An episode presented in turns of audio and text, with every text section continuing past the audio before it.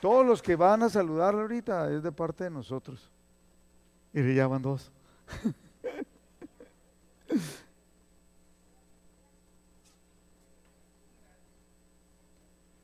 Nos da mucho gusto recibir personas nuevas. Esperamos que se sientan como en casa, en familia. Y también nos visita Raúl eh, eh, Amparán. Bendiciones. Sea bienvenido también. Nos da gusto. Como pueden ver, por ejemplo, ahorita oramos y normalmente siempre tenemos lista de oración y cualquier necesidad que tengan nos la pueden dar, apuntar y vamos a estar orando por ellas, ¿no? Y quisiéramos que se sientan en casa, que se sientan bien recibidos, que se sientan amados y aquí estamos para servirles. Bueno, vamos a poner esta reunión en las manos del Señor. Padre, te damos muchas gracias por esta oportunidad que nos das de, poner esta reunión en tus manos. Te pedimos que nos guíes, que tu Espíritu Santo nos dirija, que nos hagas entender aquello que tienes para cada uno de nosotros. Toma control de esta reunión, Padre, en el nombre de Jesús. Amén. La plática del día de hoy, la prédica es, le llamé yo viviendo en el Espíritu. Y déjeme. Y el versículo clave es Gálatas 5:16, que dice la palabra de Dios, digo pues, andad en el Espíritu y no satisfagáis los deseos de la carne. En la NTV este versículo en la nueva traducción viviente dice, por eso les digo, dejen que el Espíritu Santo los guíe en la vida. Entonces no se dejarán llevar por los impulsos de la naturaleza pecaminosa. Mire, este es muy importante entender lo que dice este versículo. Dice claramente, dice, dejen que el Espíritu Santo los guíe en la vida. Hay veces que el Espíritu Santo quiere hacer algo en nuestra vida, pero nosotros no lo dejamos que actúe no lo obedecemos y no nos dejamos guiar. ¿Por qué? Porque tenemos muy exaltado o muy fuerte en nuestra vida, en nuestro corazón, los deseos de nosotros, los deseos carnales. Dice, no se dejarán, si dicen, eh, si hacemos eso, dejar que el Espíritu Santo nos guíe en la vida, no se dejarán llevar por los impulsos de la naturaleza pecaminosa. ¿No le ha pasado a usted, ya después de ser cristiano, que de repente está pasando por una situación, a lo mejor necesita sabiduría, a lo mejor es una toma de decisiones, y usted claramente está sintiendo como que algo le está diciendo, no aceptes, no aceptes algo. Y, de repente dice usted, sí, acepto, ¿cómo no? Y, y luego te pegas una estrellada, nos metemos en un problema, y lo dices, ¿por qué? Si sabía algo. Bueno, es, es, el, eh, es cuando tenemos que desarrollar la sensibilidad para escuchar la voz de Dios, para escuchar la guía, para sentir la guía del Espíritu Santo y entonces no, dejar, dejarnos guiar por, por la carne, por los deseos de la carne. ¿Qué es el deseo de la carne? El deseo de la carne es aquello que le gusta a nuestro, a, nuestro cuerpo, a, nuestra, a nuestro ser, a, nuestra, a nosotros, lo que nos gusta y que, que a lo mejor hemos hecho desde niños. Por eso hay gente que se deja llevar por el coraje. Por eso hay gente que se deja llevar por el impulso de pelear. Por eso hay gente que se deja llevar por el impulso hasta por la comida, ¿no? Además, ya nos llenamos, pero seguimos comiendo. O sea, es también parte del deseo de la carne.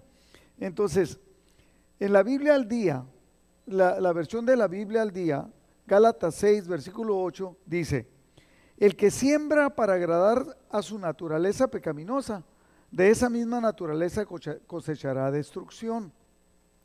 El que siembra para agradar el espíritu, del espíritu cosechará vida eterna. Fíjese bien, siembra para agradar a su naturaleza pecaminosa. Hay algo en nosotros, en todos nosotros los seres humanos, que, que queremos agradarnos a nosotros. Esa naturaleza pecaminosa es nosotros mismos, lo que nos gusta. ¿Cuántas veces dices tú, sabes que sé que tengo que caminar porque comí de más, por ejemplo, ¿no? Y dices, no, mejor no, está muy, está muy suave, está, está haciendo frío, me da flojera, etcétera, etcétera. Y entonces, ¿no? O que dices tú, no me puedo dormir, no puedo dormir, dos horas, tres horas. Entonces alguien te dice, pues cuando no puedes leer, aprovecha y lee la Biblia. Empieza a leer la Biblia y en 15 minutos ya estás dormido, ¿no? Pues, ¿qué pasó? Pues, o sea, entonces, debemos de tener cuidado, lo que dice aquí Gálatas 6, 8, dice, el que siembra para agradar a su naturaleza pecaminosa, esa cosa que se siembra, vamos a cosechar destrucción, va a ser algo malo para nosotros. Pero el que siembra para agradar al Espíritu, del Espíritu cosechará vida eterna. Fíjese, note bien las palabras, las dos palabras, la siembra y la cosecha. ¿Qué es la siembra? Es, es, un, es una acción en la cual nosotros tenemos, el que siembra algo tiene un propósito, ¿no? Eh, o sea, tiene un propósito desde que, lo, desde que siembra, piensa que va a surgir, va a salir un fruto y algo va a salir. En la NTV este versículo dice, los que viven solo para satisfacer los deseos de su propia naturaleza pecaminosa, cosecharán, otra vez la palabra cosechar, cosecharán de esa naturaleza destrucción y muerte. Pero los que viven para agradar al Espíritu, del Espíritu cosecharán vida eterna. Entonces, fíjese bien, nos habla de dos maneras de vivir. Agradar a Dios, agradando al Espíritu Santo, o agradarnos a nosotros mismos. La naturaleza, lo que nos gusta a nosotros. ¿Qué le gusta al ser humano? No va a pensar que estoy pasando lista, ¿no? Pero el chisme, la flojera. ¿Cuántos de ustedes, yo batallaba mucho cuando estaba niño para hacer la tarea de la escuela? Pero tenía un papá bien firme, ¿no? Que sacaba, y hiciste la tarea y sacaba el. Estoy a punto de terminarla, pero ahorita me pongo, ¿no? Y eso que antes no había tanta televisión y no había tantos juegos. Ahora los papás y los abuelos se quitan a los, a los hijos y a los nietos, se le quitan dándoles un, una tableta, ¿no? O un, un, un, teléfono para que juegue y en vez de, de que hagamos nuestras obligaciones, ¿no?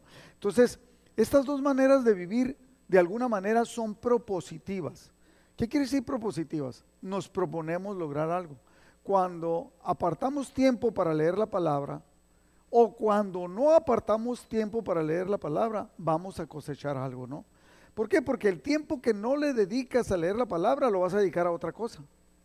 Decía yo que de repente, pues ahorita están muy largas las filas y yo no tengo Sentry, entonces hago fila, entonces dije, bueno, y me ponía a hacer jueguitos, ¿no? En lo que camina el carro, el, el otro, y hora y media, dos horas, ¿no? Haciendo fila entonces podía leer algo. Entonces dije, ¿sabes qué? Voy a poner la Biblia. En mi teléfono, pues está la Biblia, tengo la Biblia y todas las versiones, casi todas las versiones tienen uno para que tú le pongas y play y se empieza a leer la Biblia sola. Entonces empiezas a leer y no te, increíblemente, ¿no? Hice fila en, en, en Tecate para no hacer fila en Mexicali, allá una hora y aquí estaba de tres horas hice fila y en una hora me aventé 20 capítulos escuchándolos. Y ah, oh, oh, claro, la diferencia es que no puedes ir anotando como anotas cuando haces un estudio, cuando haces una meditación. Pero hay algo propositivo. Entonces, aquí debemos de preguntarnos, ¿cuál es la manera de vivir que quieres tener tú? ¿Dándole gusto a tu carne, a la naturaleza pecaminosa, o dándole gusto al Espíritu de Dios? Y, cuando habla de la ley de la siembra y la cosecha, es que no podemos sembrar semillas de maíz y esperar que salgan calabazas, ¿no? O sea, no podemos, no podemos esperar darle gusto a nuestra carne y, ser bien espirituales. O tratar de ser bien espirituales y darle gusto al coraje, al pleito, a, la, disputa, a, muchas cosas, a la crítica, al chisme y nómbrale todo lo que sientas tú que, te, apasione, que te apasione, ¿sí? Entonces, no podemos sembrar, lo que siembras es lo que vas a cosechar. Este es un principio que se puede aplicar a otras áreas de nuestra vida. ¿Por qué? Porque a cada acción corresponde una reacción. Imagínate que siembras egoísmo y quieres recibir bendición. O sea, eres bien egoísta, no quieres cooperar, no quieres ayudar, no quieres participar y sin embargo quieres que todo el mundo te bendiga y quieres que y ser amigo de todos. Si dice la palabra de Dios bien claro, el que ha de ser amigo, el que quiere ser amigo, ha de mostrarse amigo. O sea, tienes que sembrar amistad y vas a recibir amistad. Vas a, vas a sembrar bendición y vas a recibir bendición. Imagínate que siembras servirle a Dios, que siembras servicio a Dios y que siembras amor a los demás. Pues obvio que ¿qué, vas, es, lo que vas a, qué es lo que vas a recibir. De parte de, en el servicio de Dios, obviamente vas a recibir muchas cosas buenas. Bendición, vas a recibir ah, eh, gracia. La gente te va a tratar con gracia va, a haber algo que impacte tu vida y, va a ser algo totalmente diferente. Entonces, cuando nos está hablando de dos maneras de vivir, es que hay una manera antigua, que es la que vivíamos antes, una manera antigua y dominada por la naturaleza pecaminosa, y una manera nueva que es guiada por el Espíritu Santo. En la versión Nueva Traducción Viviente, Romanos 6:11 dice, así también ustedes deberían considerarse muertos al poder del pecado deberían de considerarse. Antes no nos considerábamos muertos, antes planeábamos nuestro pecado.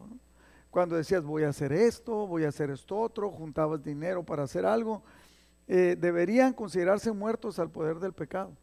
¿Se acuerda ese video que, que, se hizo famoso, ¿no? Que un video chiquito que decía que un, hombre bien borracho y la mujer le decía, es que, te, es que tomas mucho y ¿qué tiene?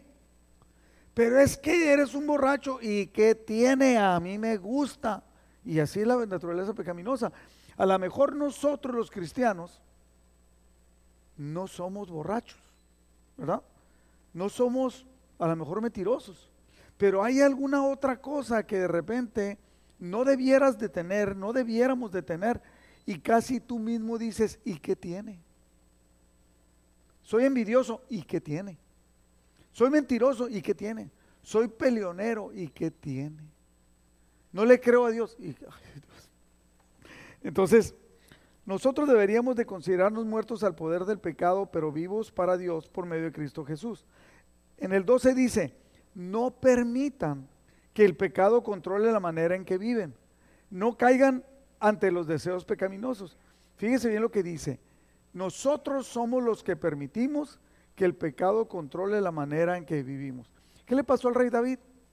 El rey David, la palabra de Dios decía claramente que los reyes deberían de tener una porción bíblica, una porción de las escrituras, junto a su cama para que diario la, tuvieran, la estuvieran leyendo y para no, no se creyeran más de lo que son y que se mantuvieran humildes y que se mantuvieran en contacto con Dios. Entonces, él obviamente andaba, lo podemos detectar, andaba lo que nosotros llamamos un periodo de enfriamiento, andaba lejos de la voluntad de Dios. Cuando ve a la mujer y le agrada, que era una debilidad que él tenía, una debilidad pecaminosa, y le dice, tráiganmela.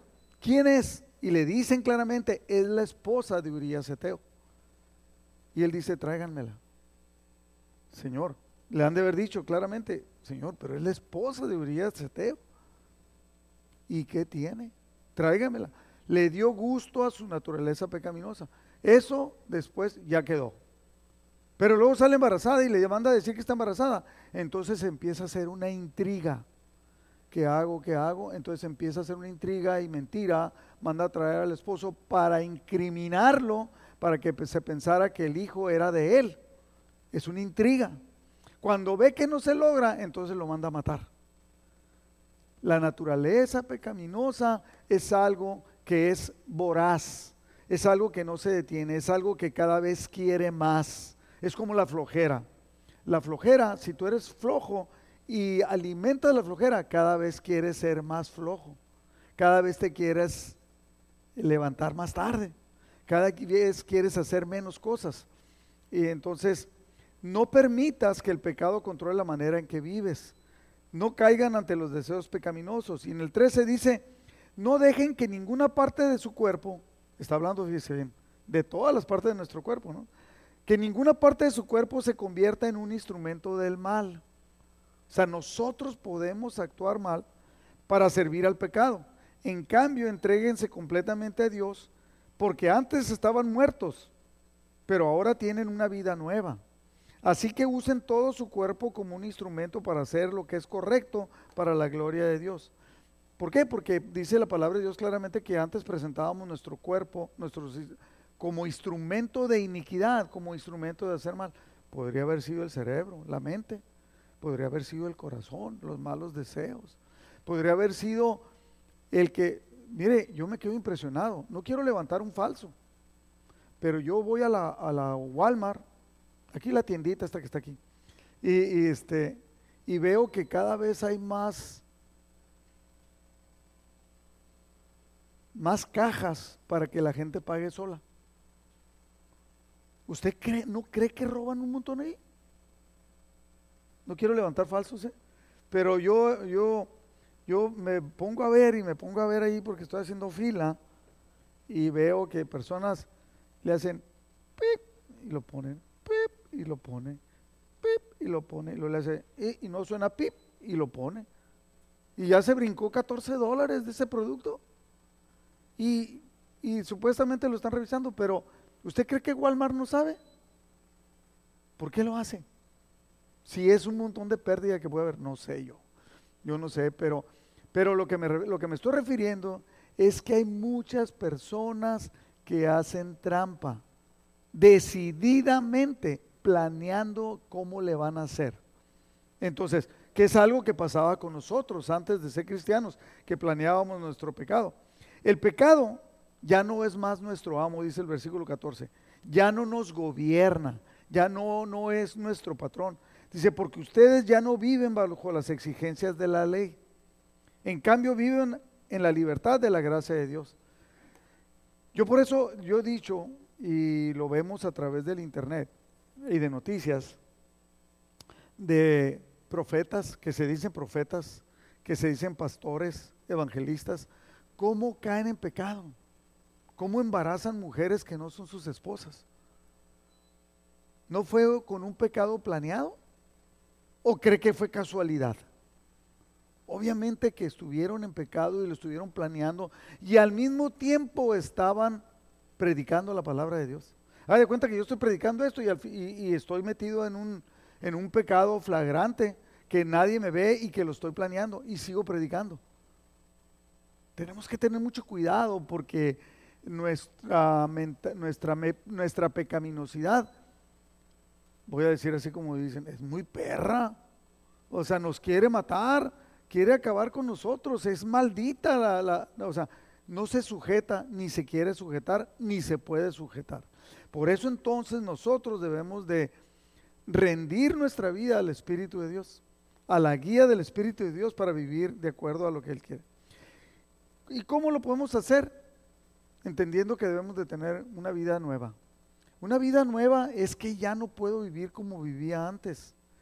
NTV Romanos 6.4 dice, pues hemos muerto y fuimos sepultados con Cristo mediante el bautismo. Y tal como Cristo fue levantado de los muertos, por el poder glorioso del Padre, ahora nosotros también podemos vivir una vida nueva. No quiere decir que es año nuevo y vida nueva, ¿no? Que como decimos, y no, al final de cuentas somos los mismos. A lo mejor podemos añadir unas buenas características, este, podemos añadir una, una manera diferente de vivir. Y eso es lo que queremos, de, de no, no ser guiados por como éramos antes sino por como debemos de ser ahora, una vida totalmente nueva. Y luego también para poder vivir en el Espíritu debemos de vivir con fe o en fe.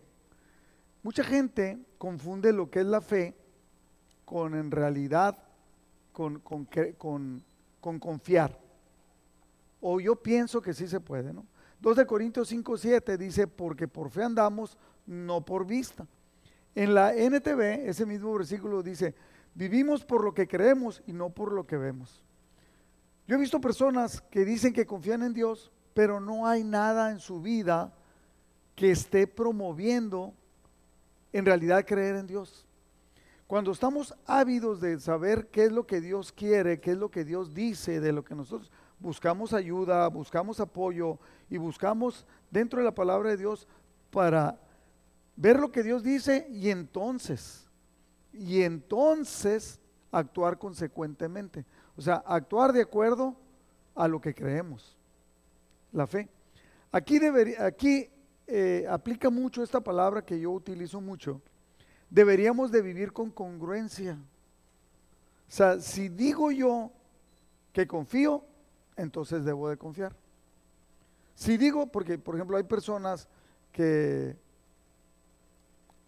decía, decía yo que estábamos, lo, he dicho varias veces, eh, estábamos en la oración en la mañana, allí a las 6 de la mañana, mi, hijo estaba metido en un problema y yo estaba desesperado y estaba ah, preocupado de sobremanera. Oramos, oramos varios, me apoyaron allí en la oración. Y luego terminamos y dije yo, vámonos a desayunar, ¿no? Entonces alguien me preguntó, me dijo, pero ¿cómo? ¿Cómo que no está bien preocupado? ¿Que no está bien preocupado por su hijo que puede perder la vida y todo? A ver, ¿qué no oíste que le pedimos a Dios que tomara control? No le dijimos a Dios que esto, que el otro. Entonces está en las manos del Señor yo no puedo hacer nada. Yo estoy confiando en que Dios toma control. Y muchas veces Dios ha traído palabra de fe, palabra de certeza a nuestra vida. Puse una, una foto ahí de, de, un dibujo donde un hombre va caminando y le van poniendo en la escalera, le va poniendo, ahí ve una mano que le va poniendo. Eso es actuar con fe. Pisar donde no hay un lugar para pisar pero que Dios te ha dicho que lo va a poner. Entonces, seguir de acuerdo a lo que Dios dice. O sea, es vivir de acuerdo a lo que, predicamos. Es vivir de acuerdo, somos cristianos, predicamos que creemos en Dios, que creemos en el Espíritu Santo, que, creemos en, en, milagros. Estamos, entonces, ¿qué es lo que debemos de hacer? Esperar. Esperar en consecuencia a lo que, a lo que, a lo que creemos en la fe. Vivir con fe. Porque si no vivo con fe, entonces no estoy aplicando totalmente lo que digo yo que vivo, del Espíritu Santo. Lo siguiente es que debemos de vivir con una espiritualidad, o sea, o, dicho de una manera, con un cristianismo real. No parecer para que los demás vean, no decir para que los demás queden apantallados cuando yo hablo. No. En Efesios 4, versículo 1, dice el apóstol Pablo, yo pues, preso en el Señor, os ruego que andéis como es digno de la vocación con que fuiste llamado. Hay una vocación, hay una espiritualidad, ser guiado por el Espíritu de Dios. En la NTV, la versión NTV, ese mismo versículo dice, por lo tanto, yo, prisionero por servir al Señor, eh, aquí el apóstol Pablo está diciendo, mira, estoy preso, o sea, sé de lo que te estoy hablando. Estoy preso porque le creo al Señor, porque le sirvo al Señor. No te estoy hablando de así nomás. Hay personas que hablan de Dios, pero no ves la entrega, no ves el servicio, no ves, es como decir, hablar de caridad y no dar nada. No, pues no se puede, ¿no?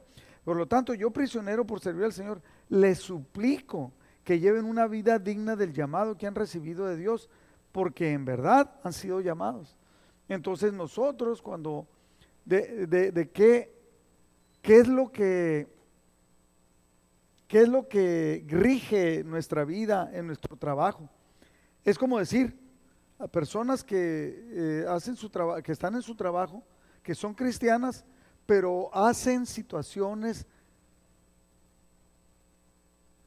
que no glorifican a Dios, que hacen cosas equivocadas en su trabajo, hacen tranzas, triquiñuelas. ¿Sí me explico? ¿No te explicas? ¿No me explico? Como, como si fueras político, ¿no? Que eres político y recibes mordidas por abajo, eh, das mordidas para que te atiendan, para que se brinquen las leyes, para que se brinquen las reglas. Me dijo una vez el contador, me salió a pagar, no sé, como 1.500 dólares, ¿no? Eh, los impuestos. Y el contador que, era, en aquel entonces era el contador de la, de la iglesia y era el contador mío. Entonces me dice, ¿qué hacemos, Rodrigo? Pues ¿cuánto hay que pagar? 1.500 dólares. ¿Los quieres pagar? No, yo no quiero pagarlos. Pero hay una manera de no pagarlos. Sí, dijo. Si falseamos la, la declaración. No, no, le digo, yo te estoy preguntando que si hay alguna manera que yo me pueda, algún estatuto, algún reglamento o algo que haga que yo, que yo, que pueda bajar esa. No, dijo, la única manera es, pues, eh, ¿tienes nietos? Sí, pues los podemos apuntar, pero yo no los mantengo. Pero si tú quieres los apuntamos. Le dije, no, pues, ¿no es ilegal eso? Sí, sí es ilegal. No, entonces claro que no, voy a pagar los 1.500 dólares. Yo ya sabía, dijo, pero te estaba calando. Santo Dios, bueno, y es verdad, ¿eh? Es verdad, hay gentes que falsean su declaración de impuestos para, que, para no pagar tanto. Para, para, o sea, para rascarle, para rascarle algo. Entonces debemos de ser, vivir un cristianismo real, ¿no? El siguiente es algo que, eh, hablando de, vivir en el Espíritu, entonces es el amor. El apóstol, digo, Jesucristo le enseñó a los discípulos acerca de la importancia del amor. Antes de, antes de Jesús no se hablaba. Usted miró hablar de amor a, David, a Elías, a Eliseo, a Jeremías hablaban del amor de Dios, pero no hablaban ni enfatizaban como Jesús vino a enfatizar, a decir que había que entregar la vida en amor, en amor por los demás. Y Jesucristo fue más allá, todavía dijo, amen a los enemigos. Entonces, y luego los, los apóstoles, los discípulos, obviamente vivieron una vida amando a los demás hasta entregar su vida. Pero si leemos a Juan, habla del amor. Si leemos a, Pablo, habla de la importancia del amor. Entonces, y si leemos a, Pedro también, y a Santiago también, entonces, ¿de qué estamos hablando? De que no podemos ser cristianos espirituales y no amar a las personas. Y para amar a las personas hay que tratarlas con amor.